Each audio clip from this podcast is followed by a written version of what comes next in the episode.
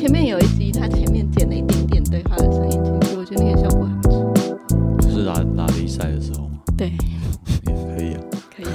好，来，这次好，大家好，我们是台湾色谷教育推广协会，我是理事长庆瑜，我是机构负责人瑞玉。欢迎来到色谷辣妈爱聊天。我刚刚才跟我们的来宾说，我们取这个非常实力很高的 系列名称，嗯对哎、我们来宾听到我们这系列名称跟我们的频道名称有什么反应？刚刚我说他不在。说不会啊，很酷啊。我心里想，你才酷吧？不是，我是因为刚才有先找了一下，想说那个到底是不是这样子。哦，所以他有心理建设。嗯，今天我们还是在录《听你在把布》这个系列，我们邀请到的是诶瑞玉的大学同学，对，苏慧瑜 Hello 欢迎。大家好，大家好，我是苏慧宇。怎么突然间开录了，就跟刚才完全不同的气氛？正式介绍一下，讲清楚自己的名字。嗯，好，哎、我对可以是直呼你慧宇吗？大家都叫我叔叔，两个叔，连续哦，两好。像是。因为我以前的 email 注册的时候，因为有人用过苏什么什么，然后我就没办法，我就两打两个苏。最早的 email，所以后来我的绰号就叫苏苏。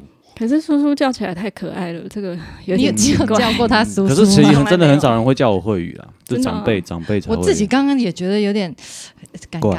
对对现在没有人连名带姓然后外国朋友都叫我叔了，就直接叔，哦因为他们念慧宇也是名字很不顺。对，叔是 OK，嗯，苏我们大学同学好像都直直接连名带姓，对，就直接苏慧宇。对对，不客气的。对啊，就全名，所以华的有，对 就叫苏慧宇就好。对好你觉得 根据你的尺度哪一种比较可对以？，叫慧宇就是不熟的，对，不认识比较不熟，也可以不，熟啦，对。对，不小心就是讲到慧宇可以其实的时候会都可以啊卡住。对，都可以好讲苏苏也可以。好，那我对呃苏慧宇的理解呢，哎、其实就是刚刚 Google 了一下而已，啊是 Google 得到的人哦。对，没有，不要这样说。对，现在谁 Google 不到？就是一定会有什么毕业证、毕业画什么什么毕业毕业名册，或是学校的那个榜单啊，可以 Google 论文之类的。，对，论文也可以。对，但是像你这么长串的也不容易啊。艺术家都很多，是，因为只要展览就会有对对对，要到处丢足迹资料。很多的人。对，嗯，嗯因为你就是一直办活动嘛。嗯，对，这没有什么了不起，怎么办？你要怎么介绍苏慧宇？就是我可以自荐啊。瑞玉的大学同学，然后是艺术家，然后也是两个小孩的爸爸。对对，两个都女儿，哎哎，不是一个儿子。大女儿跟小儿子，对，嗯嗯六年级跟四年级。嗯，对。那就请苏慧宇自己讲好了。好啊，我我要一题一题来吗？还是什么？很尴还尬的没没有啦，自我介绍哦自我而已啊。介绍先讲一下你的求学过程。我是涩谷创办人林瑞玉的大学同学，然后我大学的时候是师大美术系，嗯，一个全台湾少少见的保守的学校。北艺，然后研究所去念的北艺大，也美术创作研硕士班，那时候叫硕士班。嗯，然后我大部分都做所谓的新媒体艺术，或者是录像艺术，就是英文叫 video art。那后来我也拍电影，就是所以有时候有人有现在有多一个头衔叫导演，那都一样啦，其实就是做嗯比较我们可以说广义的当代艺术的创作，还有电影创作，那比较属于。诶，没有那么畅销的类型，对，可以这样说。因为有人听到电影就会说，哦，那我要去哪边看你的片啊，Netflix 啊，或什么。哦想太多了。对，但是我可能就会在，比如说台湾有一个很有名的艺术记录平台叫 g 楼嘛，嗯，啊那我可能在那边就可以看到我的作品，那它是比较小众，你可能是比较嗯，对，被归类为什么？实验？实验类，对对。他们这个比较简单的分法，那或者是在美术馆，美术馆的话，他们就是说这是录像艺术，录像艺术，或者是新媒体艺术嗯嗯、装置这样。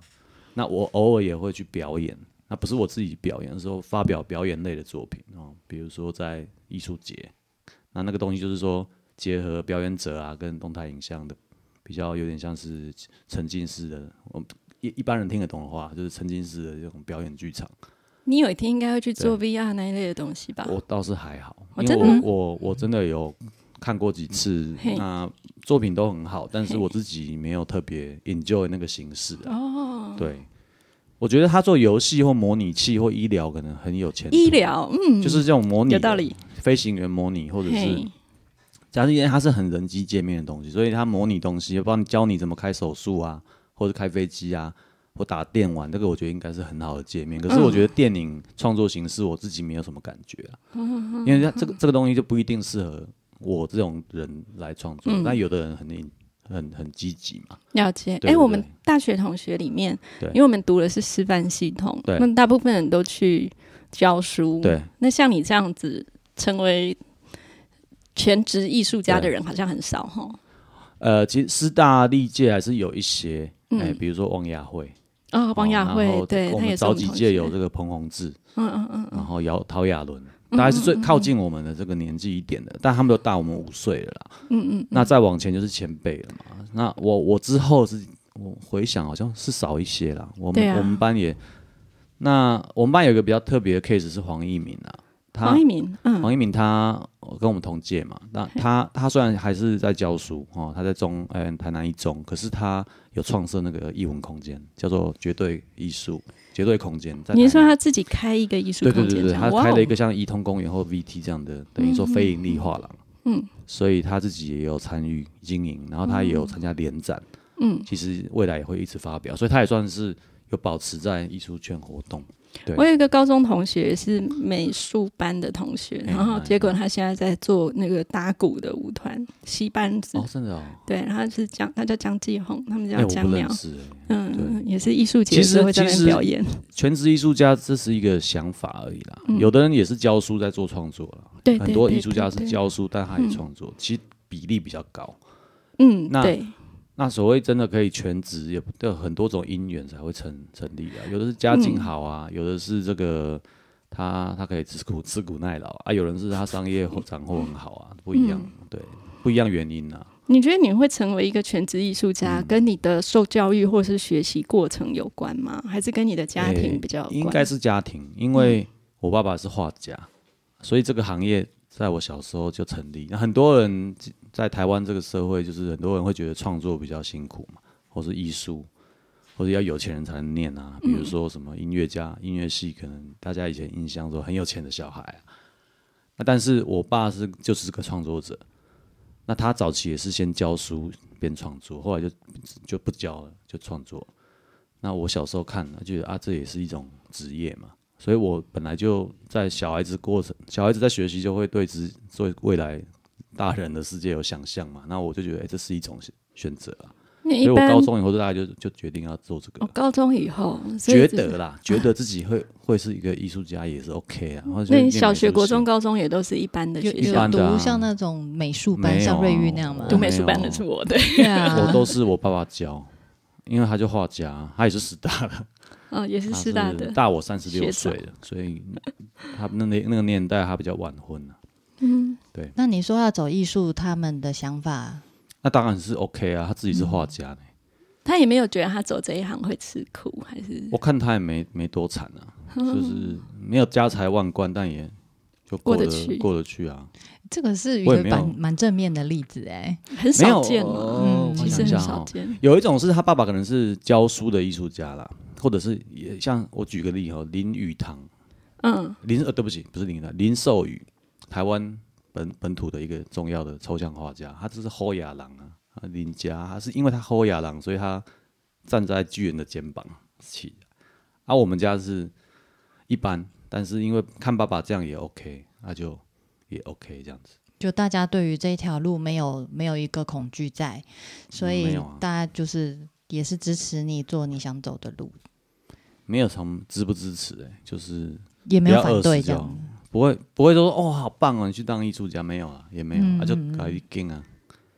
我们家算还好，不会到很开放，也没有到很保守，就是正常中间值。那、我爸爸跟我妈妈又是很极端两个案例，哎、嗯我妈妈很保守，她是嗯教员，教教教书啊。我爸爸虽然有教过书，但他比较是艺术家，嗯，所以呃，我爸比较开放吧，所以他们两个综合起来，形成我这个家庭。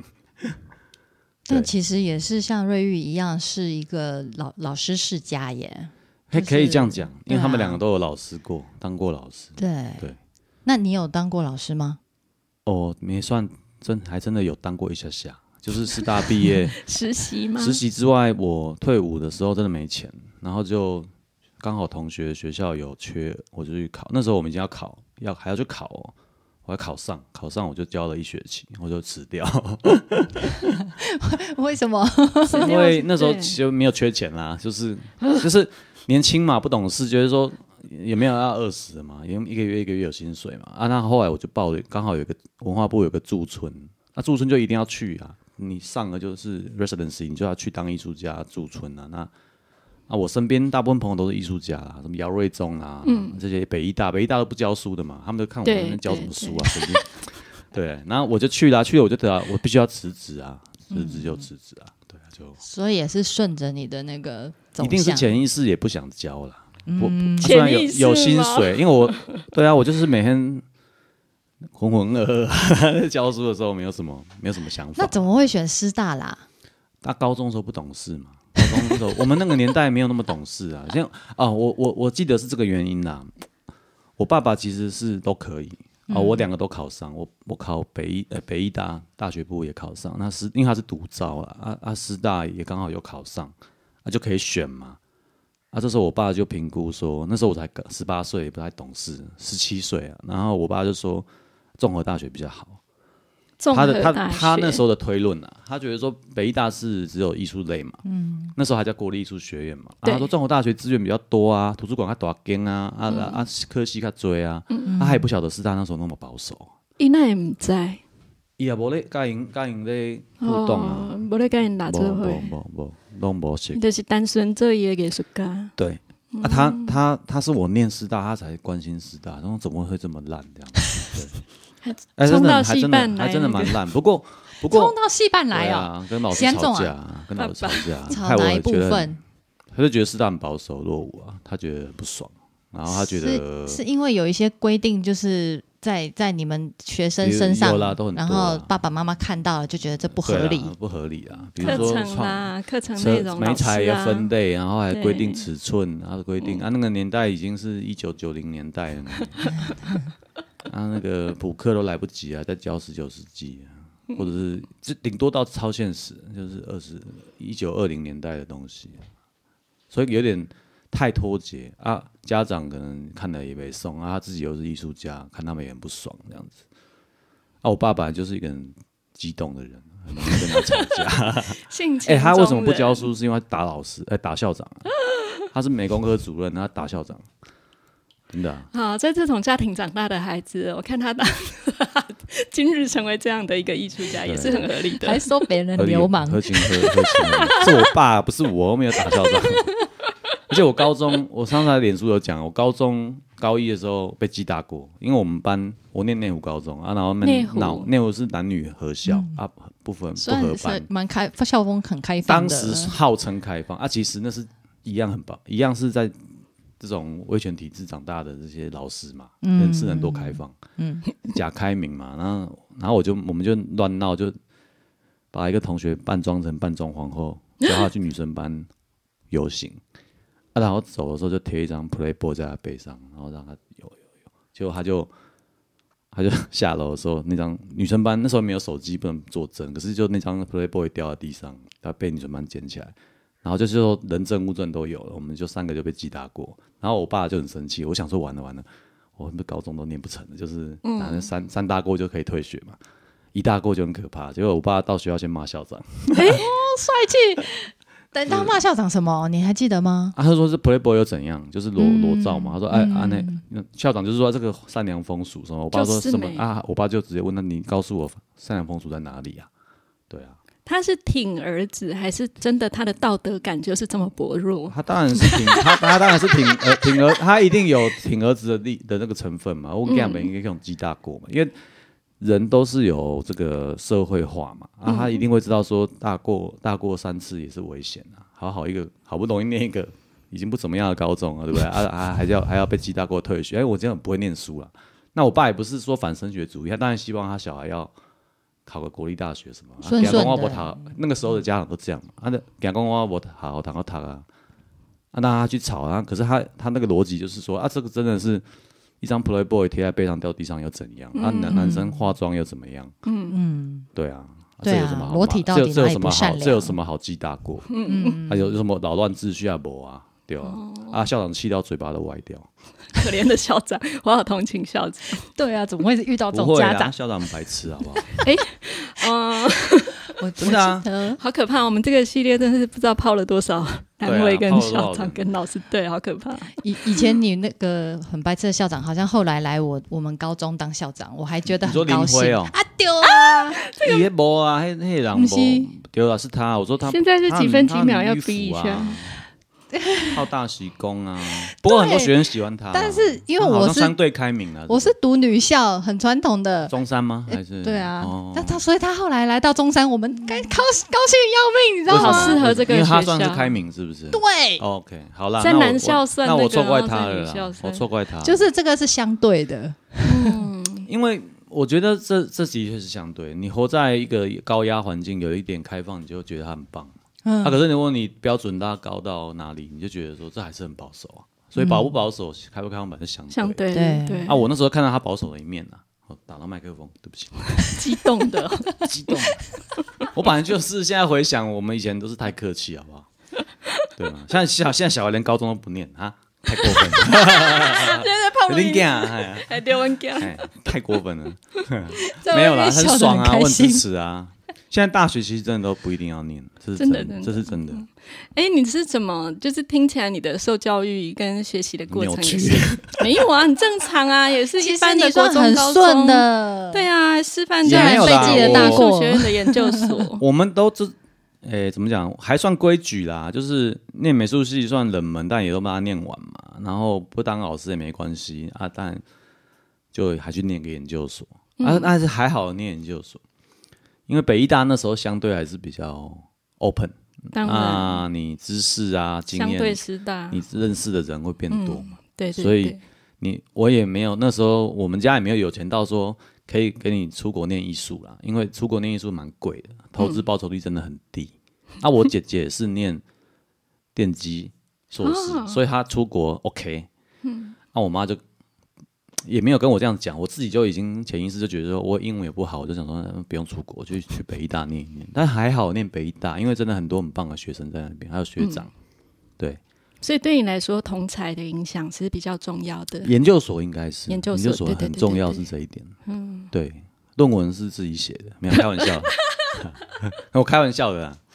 对好好开玩笑，所以其实是抄别人的。啊，没有北医大是这样，他的他是个展比较重要个展，然后你论文一万四千字就好，所以嗯，小必抄呢？论文，小论文嗯，对，就 artist statement。嗯嗯嗯嗯，但是，但是我必须也说，现在现在有学生如果要念台湾研究所，我是没有那么鼓励啊，因为我自己在北医大有兼课，就被人家抓去上课，然后我就说啊，你其实大学的时候，现在教育部有那个交换计划，你不如去交换，哦，对对按、对，而且教育部有补贴嘛，你比留学便宜啊。对，对，我以为说如果是走体制内的话，他可能又要泡学术圈，他没有没有的确是在没有要泡泡他自己那个是一个很烂的老师。对我我我我真的是 我我的确是很烂的老师，也我们不是怕人家泡啦，是就是前几集前几集有这个对，我没有们每一集没有我泡都在我其实学术觉得圈没有泡，其实台湾台湾台湾人比较怕被批评啊，啊，其实嗯其实被骂有什么关系？嗯，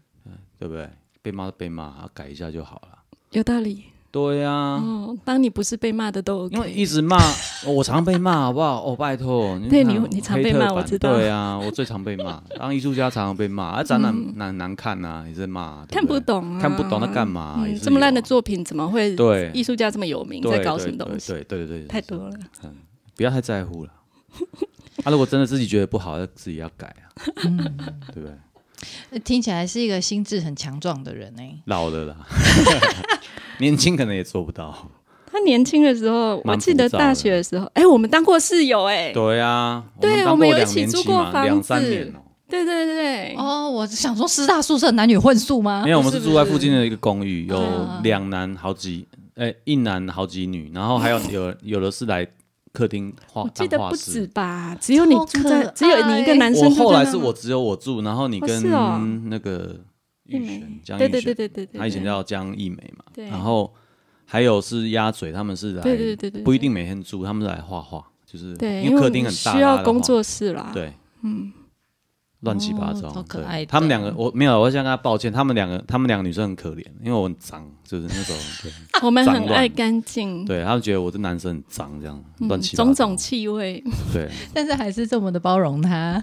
没办法。然后然后他们那时候天天骂我，好不好？他们那时候天天他们整天在那边念我，没有骂啦，对，就碎念啊。碎念啊，对啊。好，那到目前为止的人生过程中，影响你最大的人，或者这题是我有看你们有写，但我仔细想，真的没办法说有一个人可以影响你这个关键点。这个人是累积的嘛，嗯，每个人都可以影响啊。不过近期的话，我倒是想讲两两个人都影响我思考蛮大的。一个是我太太，嗯，她蛮会理财跟管理，所以她让我可以做更大哇，好适合嫁给艺术家。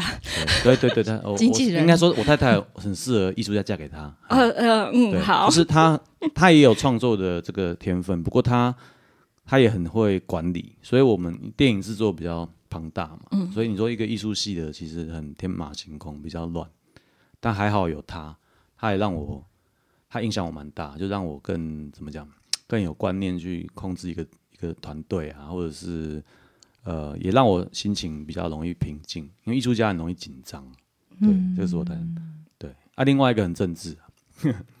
我最近最近一个影响我的，不算影响我这个人啊，应该给我一点启发，就是曹星辰。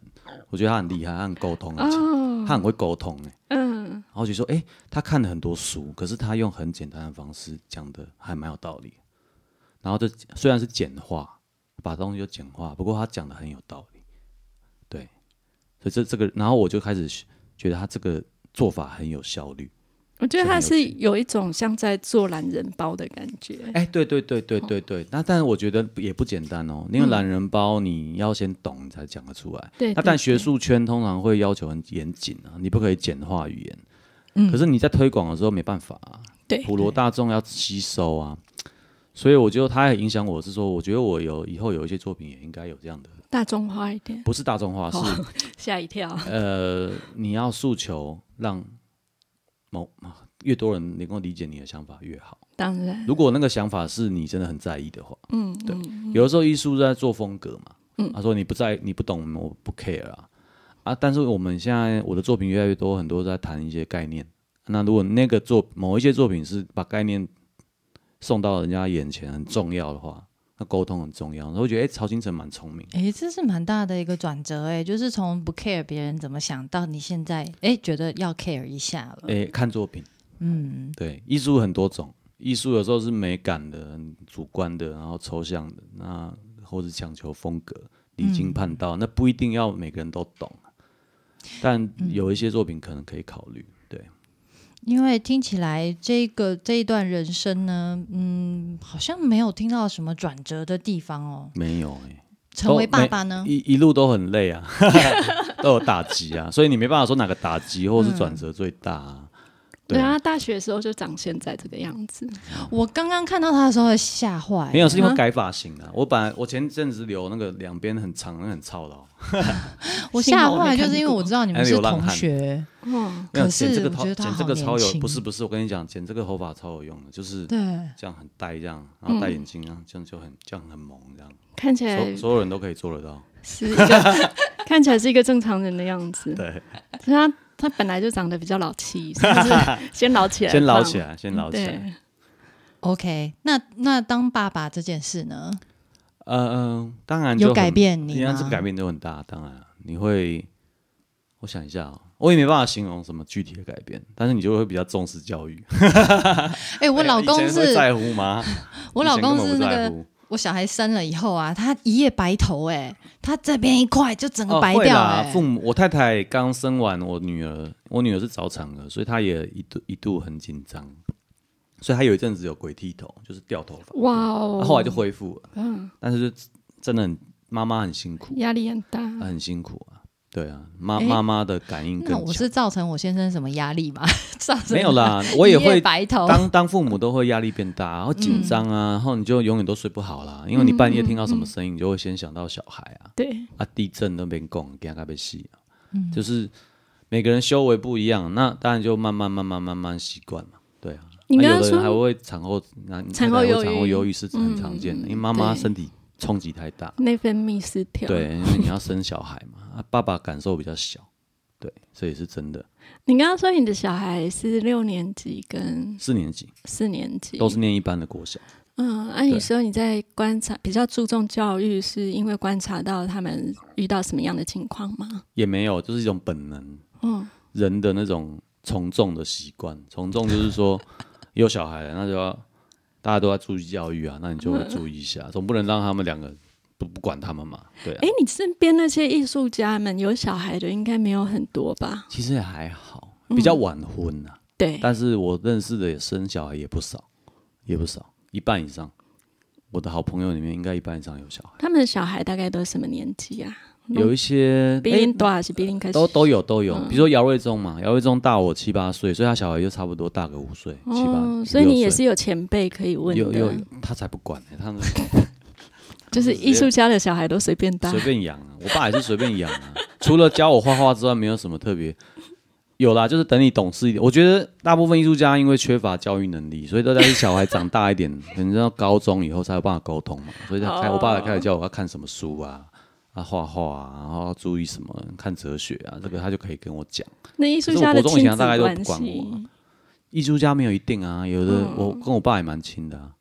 我的意思就是说，嗯。因为艺术家比较不管小孩，对对对。那他们的亲子关系会不会普遍比较好一点？哎、这我没想过哎、嗯搞不好有哦、搞不好，我觉得有可能，不过也有一些例外啊，嗯。嗯，没有一定，但我相信以台湾社会来说，以我们的整体状况，我看到跟这个我猜猜想是这样没错，嗯哼，因为艺术家比较 open 嘛，大部分比较 open，至少看过的眼界是对啊比较。然后我相信整体我们这一代中，就是我们这一代以后的父母跟小孩隔阂一定比我们上一代小了。我们这一代，因为我们一代一代会更开放嘛，那那个衔接会比较好。以可前会是时代会越变越快啊，我觉得还好，我觉得真的。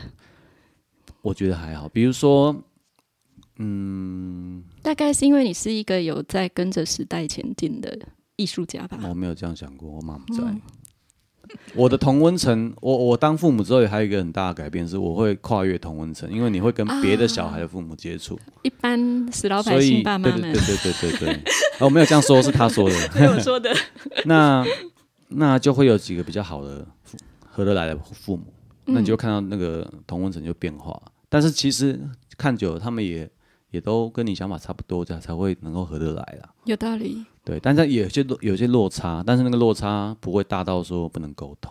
所以你有一些观察，应该是小孩开始上学或者是进入这个体制教育之后得到的嘛？对对对对对，那你都看到了些什么？台湾教育比较不一些一些水想啊，就是比如说不鼓励自己建立问题啊。哦建立问题，对，说你你到高中考大学不鼓励问问题，对，还有建立问题，就是说你去查资料啊，你去想啊，你去教他嗯方法、建都是在立问题，找答案。不是这就是背。嗯而且我看我那个侄女，她考到正大，可是她她是那个叫做只考完是什么？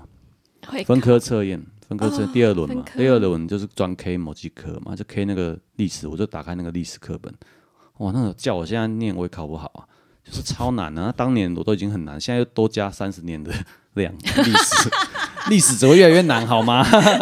所以拜托不要再这样教历史好不好？很北齐耶，就一直背啊，背什么 WHO 啊啥回啊，怎么背得完啊？所以台湾台湾大学生，我的课上看啊，敢问问题一定是欧外籍生，超爱问问题啊。台湾大学生都就丢的啊，嗯，，Q Q 啊，因为他他怕被笑嘛。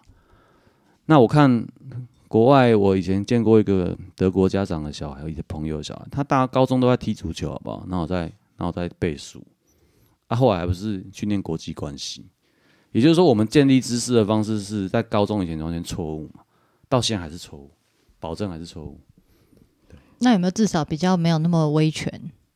啊，不威权当然有没有自由一点？你说学校，但有了，对啊，一定那是一定的，有越来越很多好老师出现。但是如果整体的学历主义跟这个背诵这种考试考试为为决定的方式会比较还是会很慢，改变会很慢。不过有变好哦，现在慢慢开始有变好，但是很慢，就是应该一百年吧，如果你没有缠起来的话，那 所以才说现在像变好，就是变你们可以成立学校，就是变好，哦有，选制择变多啊。度上，对啊，就是他广广开学校啊，他可他有可能会变好，因为大家就君子不是君子啊，就是说你要选择性多嘛。那我自己是懒惰啊，我我邻居也是，楼我楼下我以前住花那个秀峰楼，楼下是个校长，他是公立学校校长，可是他送小孩去种子，然后他在公立学校，他在他叫云海国小，很赞的校长哎、他他在那边办体制内的这个新新体新的教育方式，就是比较偏向种子或你们的概念这种新的体制内的呃体制外实验教育，体制内的体制外，而且他、他可以当九年，所以他想要落实在那个小学，然后那个小学就是很多家长也送去。那我觉得就是有像像多样化，就是对的，对。那也不是说贵族学校嘛，就是很多种。然后，但是我觉得时间要很久了，没有办法很急，要看国情啊。你觉得为什么会很慢呢？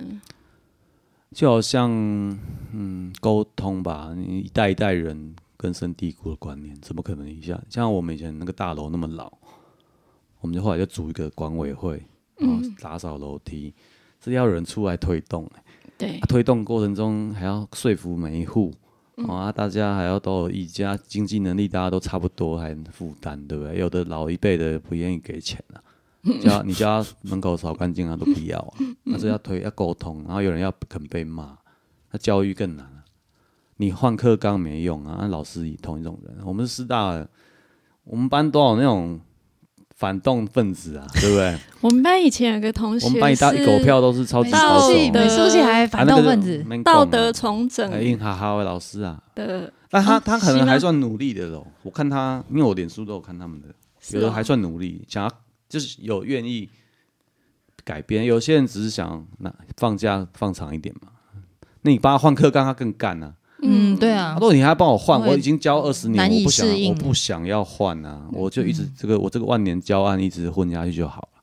所以教改很难啊。嗯，不过现在听起来就是你也觉得说，现在年轻的老师愿意多做一点尝试，然后呃，真的有用心在教学的是比较多。我相信，吗看我们同学还是有很努力的嘛。对啊对啊。就是说鸭嘴、黄一鸣，我觉得他们都超努力，因为他你看对。还出来还办艺术空间呢，有还有这种老师。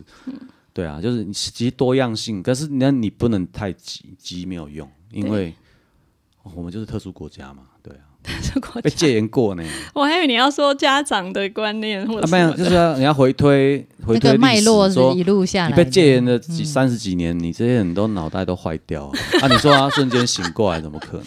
我们自己也是，也要自己 brain wash 啊。就是嗯我小在讲，比如说我们小时候相信我们是中国人的概念，啊，要反攻大陆，我还相信，我真的以为我会反攻大陆了。有有有，我们小时候其实我们还经历过那一代那那个是不是一种喜啊？你自己甩开甩开那个过程，不是每个人都甩得开嘛？对？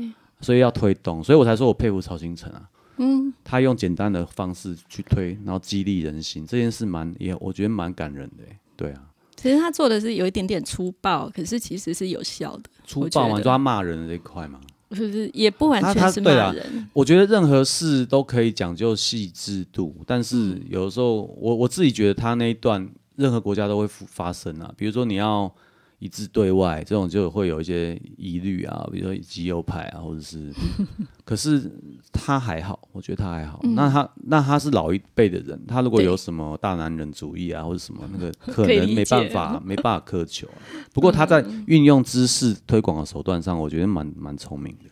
哎、我想问一下这位嗯爸爸，你把小孩送到公立学校的时候，会不会害怕，或是担心他遇到像那种就是还是很保守，然后，哎、其实其实这种老师也还是蛮多的呢。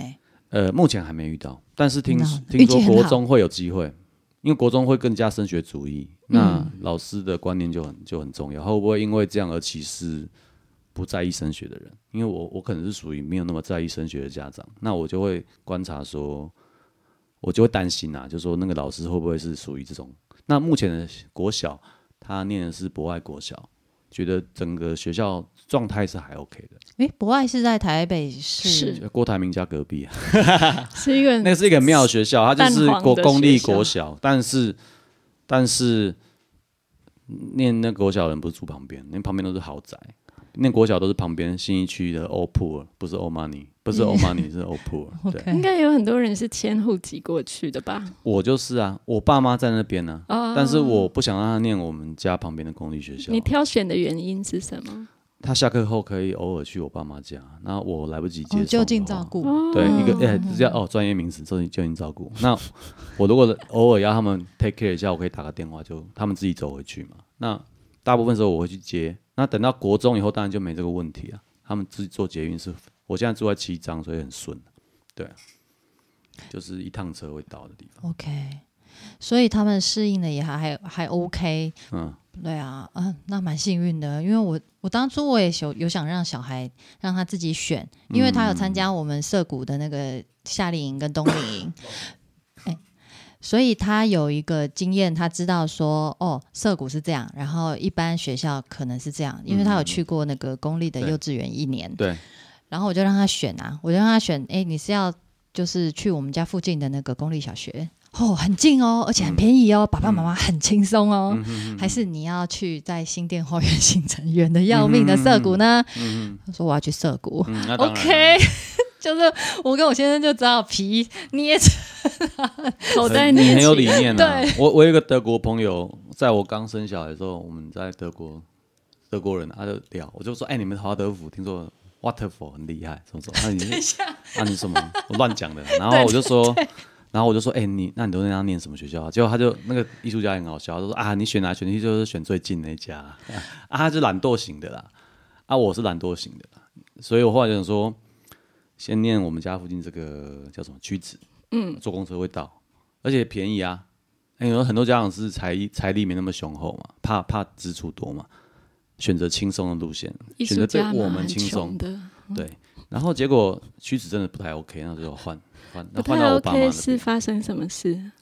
有人霸凌他了啊，不是、哦是同学啦。那但是同学的家长也不愿意改善嘛，不愿意配合，学校也很就是行政还有这个观念都很落伍，所以处理也处处理也不好。对啊，嗯处理不好，我就我就觉得算了，就走，因为你跟他们争取也没什么意义啊。嗯，台湾现在的这种反霸凌机制是很形式化的啦。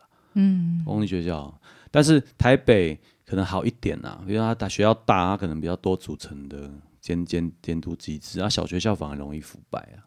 腐败就是说，不是说他坏心啊，他就是暖嘛，挪久啊，能挪就挪啊，他们安呢，公务员都嘛安呢，对不？以上言论不代表本台立场，纯属我是涩谷 涩谷来宾的支持者，纯属来宾反正个人。故意的，明明刚刚才说，我，我我之前都不知道你们在干嘛我。不是对公务员有敌意，我家人很多公务员啊，我知道的你对小的公立学校有敌意，对，也不是不是不是，是体制问题。对，分分公立学校那个，它是一个大的，因为中中央政府的概念，所以很很落伍嘛。对啊，那是分派。比如说上次讲教育分发老师，还有军队也是，你台北人把你分屏东，对不对？啊，教书也是，你你这平台嘉义人叫你去来台北分发，我们以前这样分发，对，这完全就是一种断根的概念。断根。对，所以军人不会想要保卫他的土地啊，教师也不会 care 教育。哦，但是他可能啊，中央政府集权就会可以，控制，所以他应该要分区嘛，分区分权嘛，当然不愿意啊，对啊，台湾的政府没有弹性，以后会慢慢改啊，对啊，啊，不然怎么办？我们以前分发分到什么偏乡什么的，对，对啊，然后就没更没没动力要教，所以我们没有要体制用体制里面设计的那个 system 不够好，才会变这样，我猜。然后这要很多年的试验才会才会才会有机会。制度一旦运作下去了，要改变那个制度就比较难。对啊，比如说我乱讲的，教育部有没有一个方案是可以鼓励啊这边的花园新城小孩就就是就近念社谷就好啦，我再补贴你啊，啊不。而且说真的。可这要这要压力团体去推动，你看这要好多年好多年，十几年都可是他在这个学区有一个公立的学校，就是希望这边的小孩来读这个公立学校、啊。所以这个观念要改啊，嗯就是说他要他要他要他要平等化、啊。比如说你、哦，你像假设以私校大学来说，教育部一样补贴他、啊，不然对。绝对不可能花这个学费来念得上嗯，私私校也是有国家补助的，对。所以从应该从基基础教育就应该这样推了，就说你公立私立体制内体制外全部平等嘛，我都补贴到大家都几乎有能力去念到这个学校。那但是另外一种，比如说你说那个枫桥，那可能另外一种啊。枫桥，桥，枫桥吗？叫枫桥吗？对，就是那个高级的学校、啊。我来康桥康桥了，康桥，对不起，康桥，那是真的是，或者是美国学外欧洲学校，美国学校那是真的是很特殊的情况。那这个每个国家都有，哦，英国也是有贵族学校跟平民的。可是我觉得在比较大的中产阶级这一块，如果你不这样做，它多元性就不会产生了。所以应该教育选择权。所以我我自己倒觉得应该是联盟啦，比如所有华德福什么什么这些，大家大家组一个联盟去施压教育部，然后去推动。有哎，其实我们有有这个联盟嘛？对，这个联盟很重要啦。像视觉艺术就有这个联盟，嗯，表演艺术也有。那多年下来，十几年来还是有用，还是会有用。它文化部会被压迫，那它会反映出来，然后它调整。但他也是慢慢来啊，要很久，所以我才说跟一个大楼一样啊。那个老大楼要成立管委会很可怕，要有耐心。他说要烧火烧了就有死人，那政府才会管，对不对？社会就是这样，所以要有耐心。如果说我大学的时候，我就会说不行，现在就要改，打倒老贼。嗯，对。但是等到老，我就发现说，年轻人帮冲一冲啊，然后老的来帮忙一下，这样这样就有机会。我刚才也在想说，奇怪，你大学的时候这样的人吗？不是啊，废话，大学一定都没耐性啊。现在在把老师给毙了，为什么去死一死？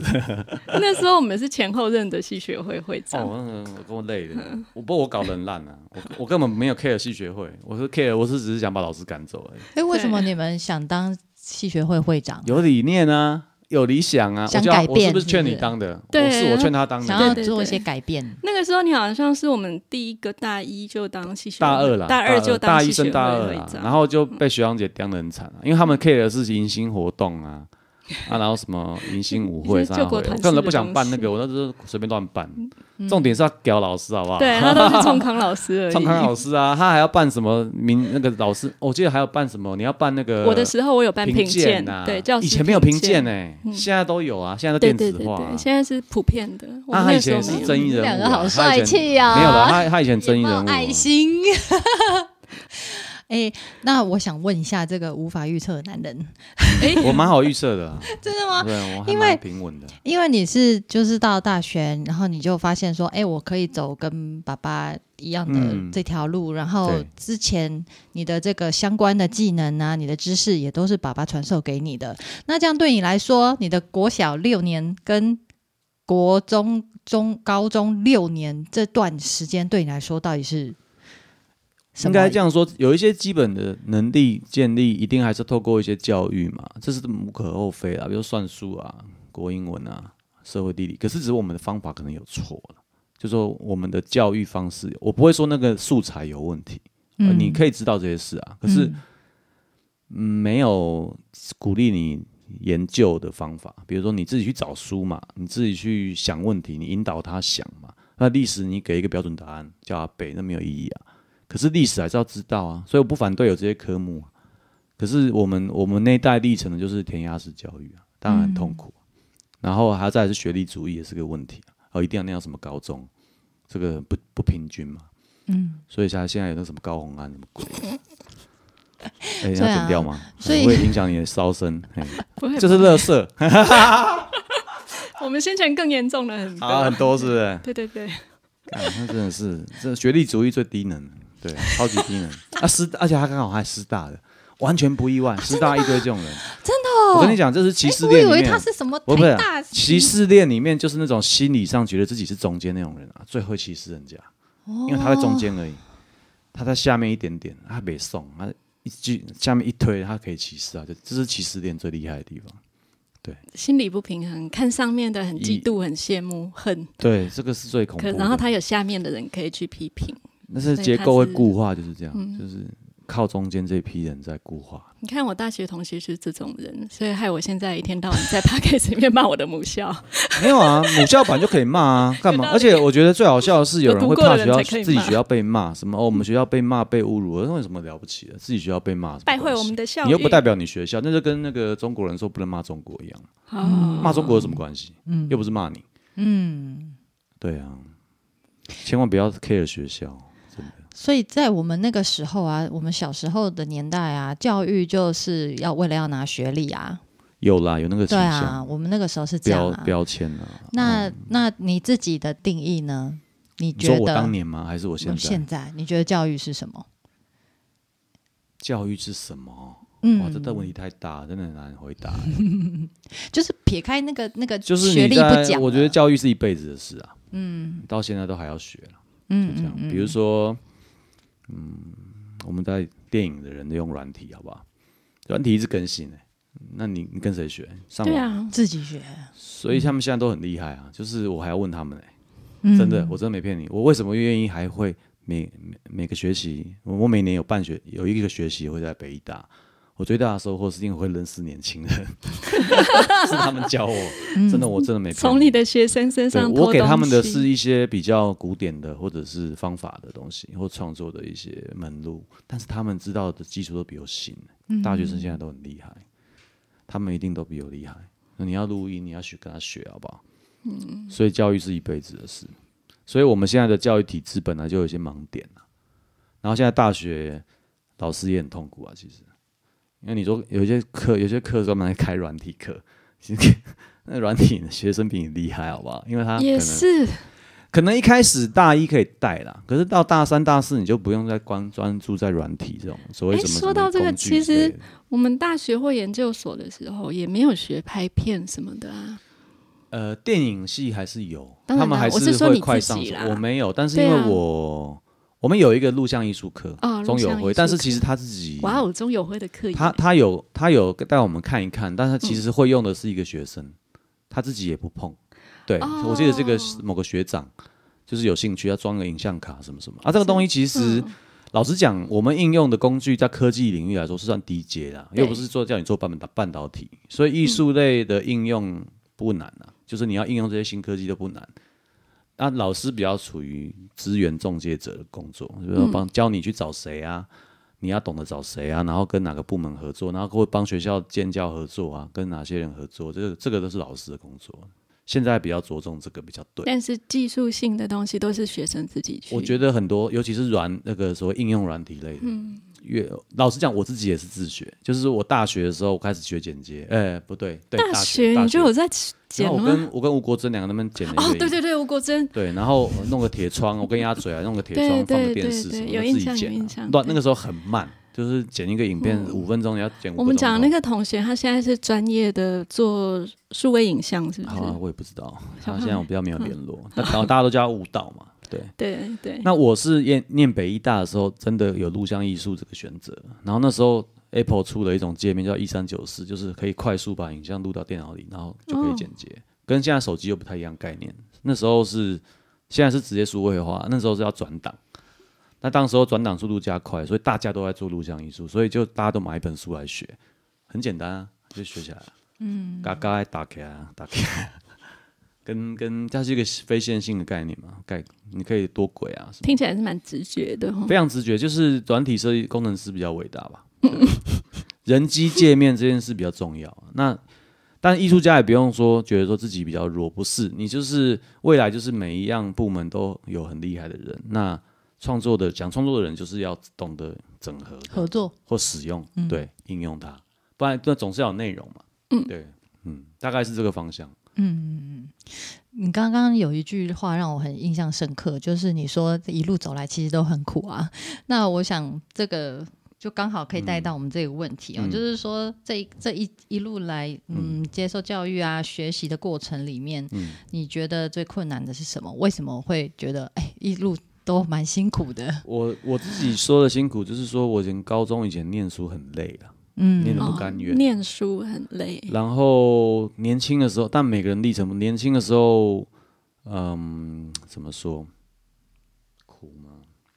社会还有，当然家长也有家长的担心会有，你会怕父母担心你嘛？哦，你研究所出来想创作，但是没没吃饱啊，对不对？那这个社会整体，简单讲就是那个富裕的情境不够，所以会只要一听创作就怕。那天我看那个陈世忠也讲一样的话嘛，他小孩要念艺术，他的小儿子要嗯念艺术，他也会担心。对对对。啊，你啊你你刚讲一半，嗯，就是台湾是穷国家，曾经穷过的国家，所以我们才刚有一点钱而已，所以这种概念很幽灵一样，挥之不去，一定是，嗯。所以我自己也会被影响啊，所以我会觉得很苦啊，就好好担心了会不会没有退休金啊，没有退休金，对对啊，就是大大概大家都在玩这个游戏嘛，心理就是压力。所以我大概能够甩脱这个忧虑，但是三十岁啊，就是说，哦，我不 care 嘛，就是其实还好，对啊，三十岁发生了什么事啊？也没有大概啦，大概、大概、嗯、约莫，我觉得是心智年龄自己成熟，自己我是个晚熟的人，那年轻的时候比较比较屁孩，屁孩，然后浮 很很浮躁，他到大学的时候都很像屁孩。对对，我就是很幼稚，对。那那这个东西我没有什么方法，就是说自己有一天想通了啊，你不要太在乎这种事情，因为事情没有你想象中严重。对，那要多多念书，各种知识拼装起来，你就有一天会体悟到这些事情。你所谓的念书，应该不是在学校上课的那种念书嘛？就自己去念书。嗯，哲学啊，各方面。对，其实我对什么事都有兴趣啊，只是学校限缩我们的兴趣而已啊。嗯，我也我很爱看书，好不好？嗯。可是学校没有要考这个啊，你看那个有什么用？嗯。我真的，我我小时候的兴趣是那个很好笑，是军务迷，我是喜欢看军事类的书，所以我有我有看过我六年级以后就对二战历史非常熟悉，然后后来对越战、对波斯湾战争，我都非常的有一定的自己的看法。我记得你有作品是这个，对，那但学校不并没有要考这个啊。你学你那时候那个年代的你就会觉得说，我这个只是闲书嘛。嗯。可是他们现在的小孩可能这个就可以成为一个专业啊，像以前《花园新城》有一个小孩，爸爸是瑞士人，那个，嗯，妈妈是台湾人，他小孩就是那个碉堡碉堡专家，台湾的军事碉堡专家。那真的，他还好像还出上电视还是出书，忘记很厉害。自学高中？他就是自己收集，都自己研究。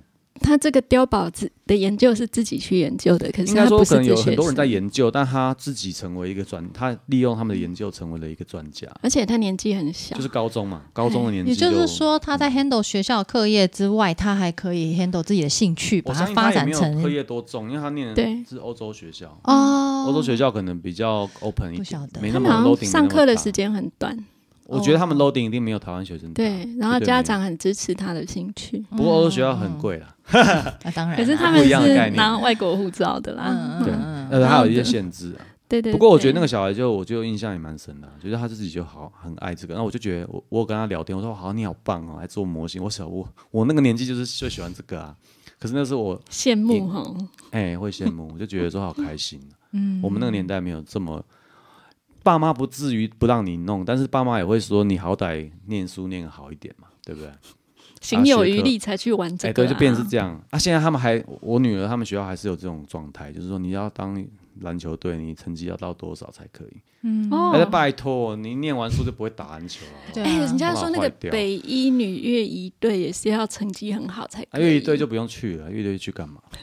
军喂乐有什么好去？搞不好有人有兴趣，你怎么军国遗读走路有什么好学的、啊？对呀，病军国遗读，你这样哎人家啦美军美军游行是最难看的，你知道吗？美军有 美军走路是什么美军是不靠游行那的啊，德军啊，他那个北韩军队走的很好看，打不赢啊。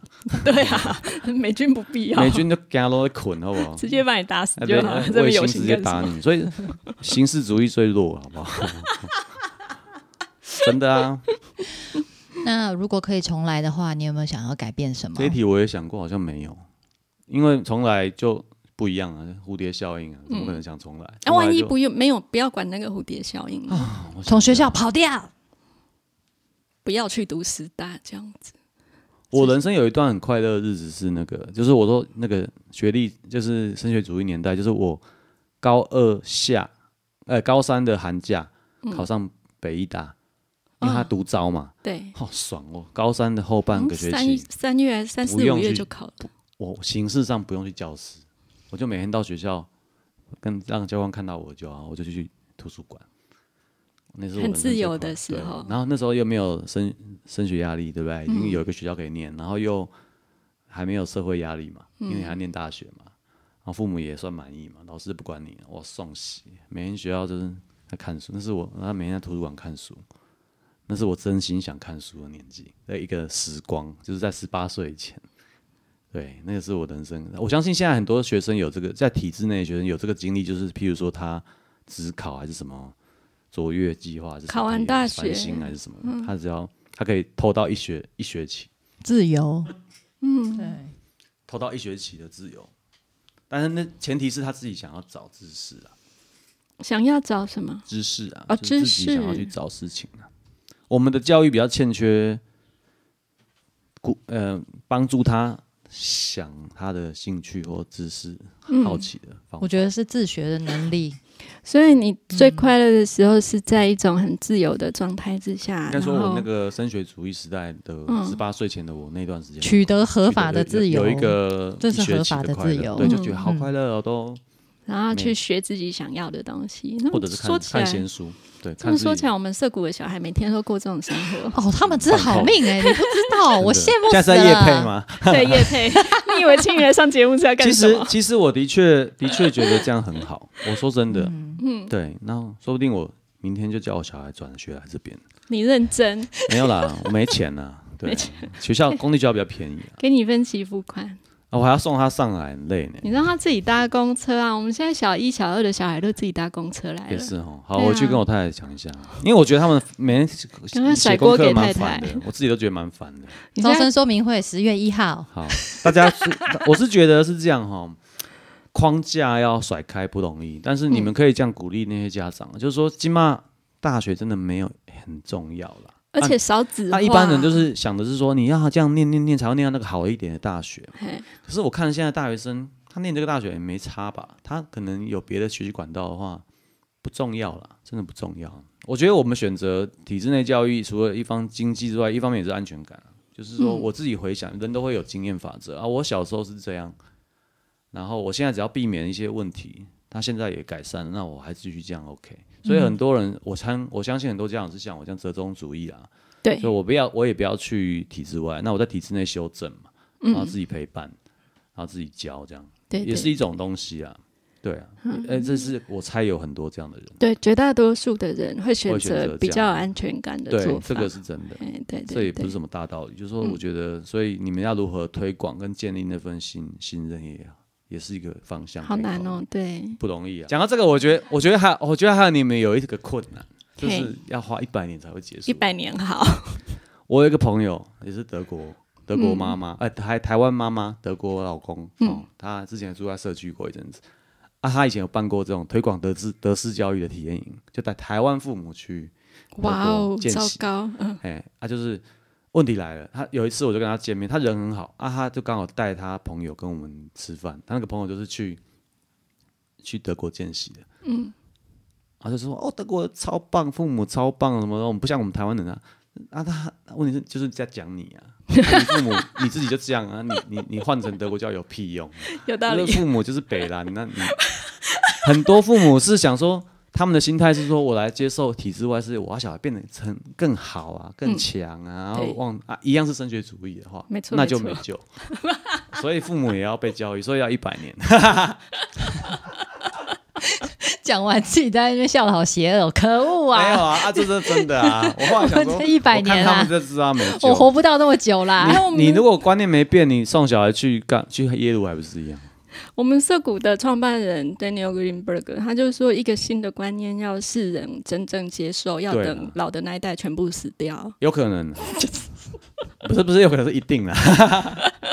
所以 所以其实吧涉谷，我相信我现在推推想，就是说他会让孩子不要浪费时间在没有意义的事情上，这件事很重要对，我相信是这样子。哎、今天这样你们真的可以剪吗？很难剪吧？一堆烂一些。让我努力。其实我是很认真回答，我是有我知道你好严肃但我真的哦没办法给你很棒的建议，因为我刚回、我刚回想那个父母就是这样，嗯最难的在父母。真的。哎，市场多大不晓得，父母的问题。那这么说来，哎，对啊，其实华德福他们，你刚讲的华德福嗯嘛，他们也办了很多那个师培的课程，嗯事实上都是办给父母参加的。哦难呐、可是可见有很多父母自己也觉得自己有成长的必要。还有还有，刚刚还有个问有趣的事嘿嘿，讲到教育，你说教育是什么？教育是十七世纪才发明的事情，十七世纪，我们以为是十八世纪，哎二，十八也可以，随便。反正就是义务教育，德国人发明的，他是要干嘛？干嘛？他当初发明这要干嘛？我问你们。训练士兵。对啊，去打仗的啊。所以他有一套模板啊，嗯他叫你要去给打仗，懂操作枪械啊，会算那个炮的那个炮的曲线啊。哦，是哦，啊，当然你会数学会算啊，你要三角函数，你要射击那取射，你要射到东西才会。他叫你去杀人，好不好？所以我们对教育的想象本来就怎么讲？被这有现实的一面，就是说嗯现在其实大家还是照着这一套。我们在义务教育这个概念就是就是这个概念，就是它目的性是很我们要把人做成一个可以对这个它有一个群目的，体有功能的东西。难怪我那个抛物线的已经完全忘记了。对啊 原来，没有啦，就是说各种技能都是要建立在士兵嘛，或者是说嗯后勤嘛，或者是这个总体教这个总体战的能力上面。你以前就是一教育没个这么有想象中那么伟大啦。泛政治化的人吗？啊，我说你以前就是这么一个泛政治化的人吗？我那个没有很政治啊，我那个就是在讲原理啊，就是说义务教育的原原理其实是打仗。有道理啊，那当时候是皇权啊，那民主国家有当然有更进有进化的理念，说我们要提升人的品质啊，什么什么。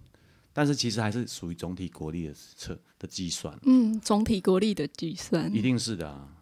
所以国家教育部为什么要这样做？这样做啊，这种我国我们国家能的力量你果然是一个会佩服曹新成的人。啊，不是我没有佩服他、欸，我是说教育没什么了不起。嗯，对我来说，不是不是不是这样讲不对。呃，有一部分没有我们想象中那么理想化，应该这样讲。那那那个追求人本的那个东西，我觉得是个人的得道之路。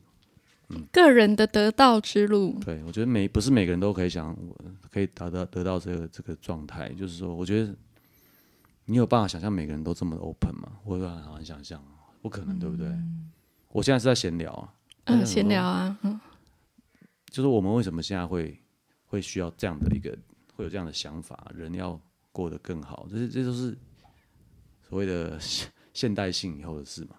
现代性，对啊，平衡，我觉得会有一个平衡的机制啦能。有，有。嗯，所以我才说要一百年嘛，我们我们要得到这样的境界，所以你们要继续努力，家长也要继续努力啊。我有时候觉得人类就像那个仓鼠还是什么花栗鼠，有没有在跑那个圈呃跑圈圈那个轮子啊？不会啦我觉得有进步哎、其实人类有进步，有啦，我觉得有进步啊。你不会想要过十八世纪的生活了嘛？